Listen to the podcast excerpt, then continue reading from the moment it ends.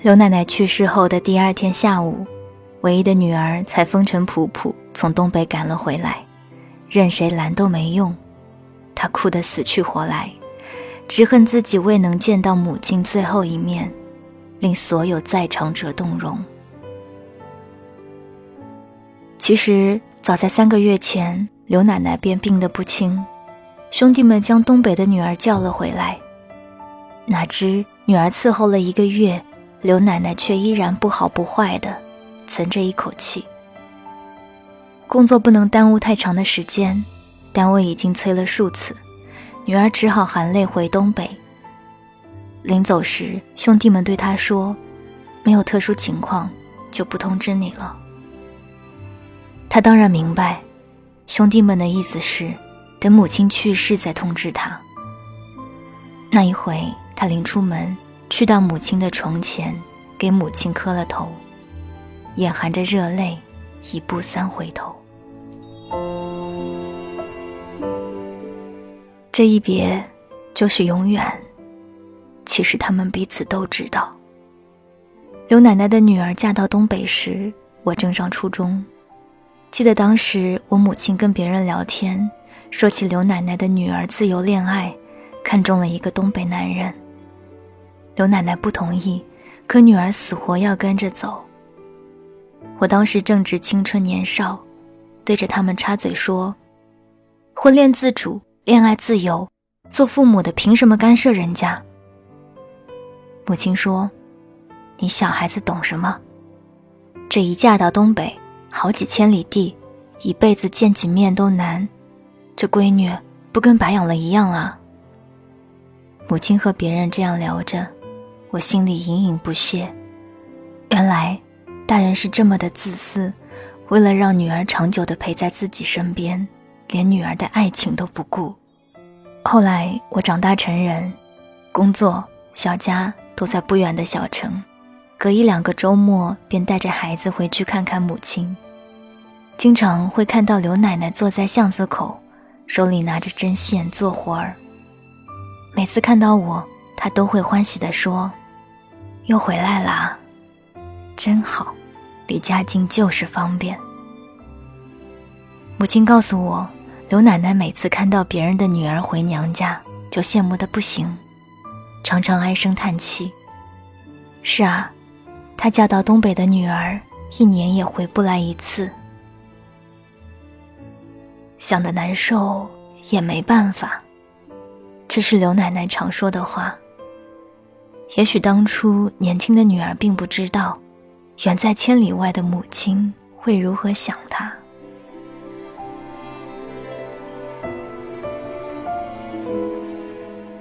小区里住着一位老人，七十多岁了，老婆婆很壮实，老头儿患有老年痴呆症。他们家是农村的，现住的这套楼房是女儿给买的。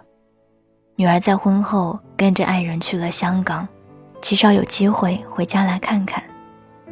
定期，女儿总会把钱打到老人的卡上，为了让老人过得更好，又在城里给他们买了楼房，冬有暖气，夏有空调。知道他们家情况的都夸奖老两口命好，有这么孝顺的女儿。当然，老两口也很得意，如若不是这个在香港的女儿。他们不可能过上如此舒适的生活。老婆婆经常推着轮椅，带着老头在小区里玩，与老姐妹们聊天。这个说衣服是女儿买的，那个说鞋子是女儿送的，还经常会看到老姐妹与女儿手挽着手散步。那样的时候，老婆婆总是羡慕的目光停留在人家背影上好久，不肯离去。老婆婆的女儿还算是好的，经济条件好，虽然人不能来，但好歹给了父母一些经济上的帮助。而那一些自己经济条件差、离家又远的女儿呢？想当初他们离家时，以为现在交通如此发达，别说是千里，就是万里，火车、动车、飞机，想回来随时能回来。然而到了后来才发现，成家立业，远离家乡，回家是件多么不自由的事儿。来来回回的盘缠费，足以用下不少生活费。孩子小，水土不服，工作长假不能随意请，家不能一抛下就是很长时间。这样的时候才发现，女儿要出趟远门有多少牵绊。于是，以后吧，以后吧，慢慢的以后下去，不觉，父母就老了。他们看一回父母，便觉得父母又深深的老了一层。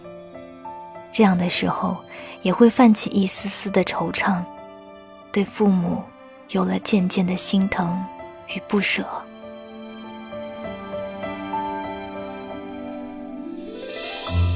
我一直很羡慕我的同事，母亲家就在单位的后面。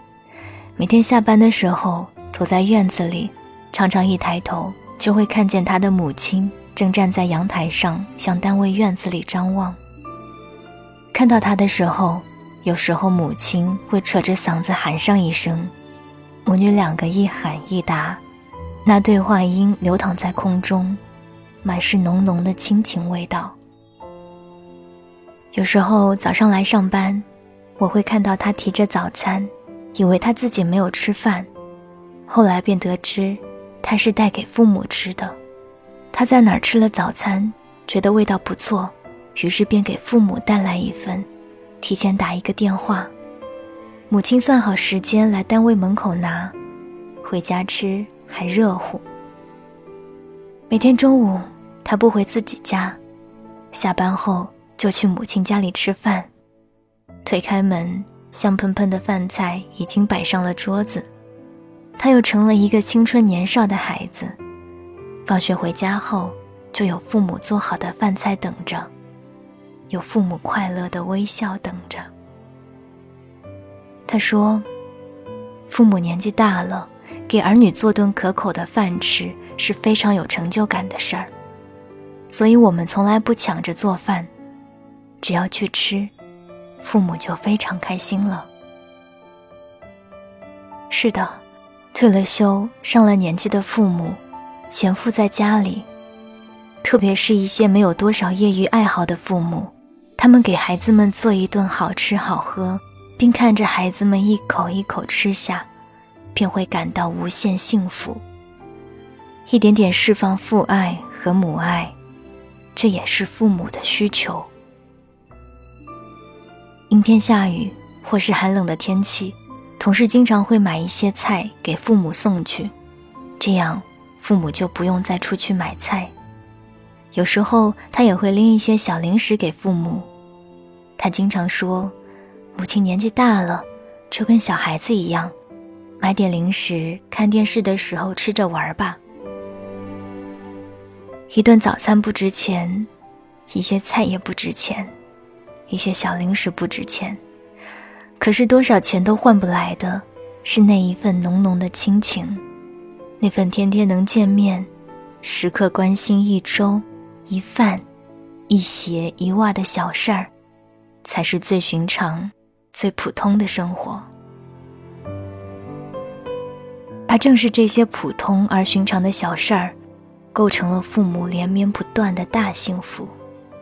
那些远嫁的女儿。或许在你与爱人吵架不能回娘家哭诉时，曾后悔过远嫁；或许你孩子小的时候没有人帮助看孩子，曾后悔过远嫁；或许你在婆家不如意时，曾后悔过远嫁。你可曾想过，当你曾经的姐妹们？能够三五不时的承欢在父母膝下，手拎着白菜土豆去看母亲，与母亲手挽手散步在路上，坐在沙发上脸对脸说些知心话。那时，他们的欢笑与幸福，而这些你的父母只能悄悄地咽一口唾沫，偷偷的羡慕，然后想到远在天边的你。唉声叹气道：“远水解不了近渴啊。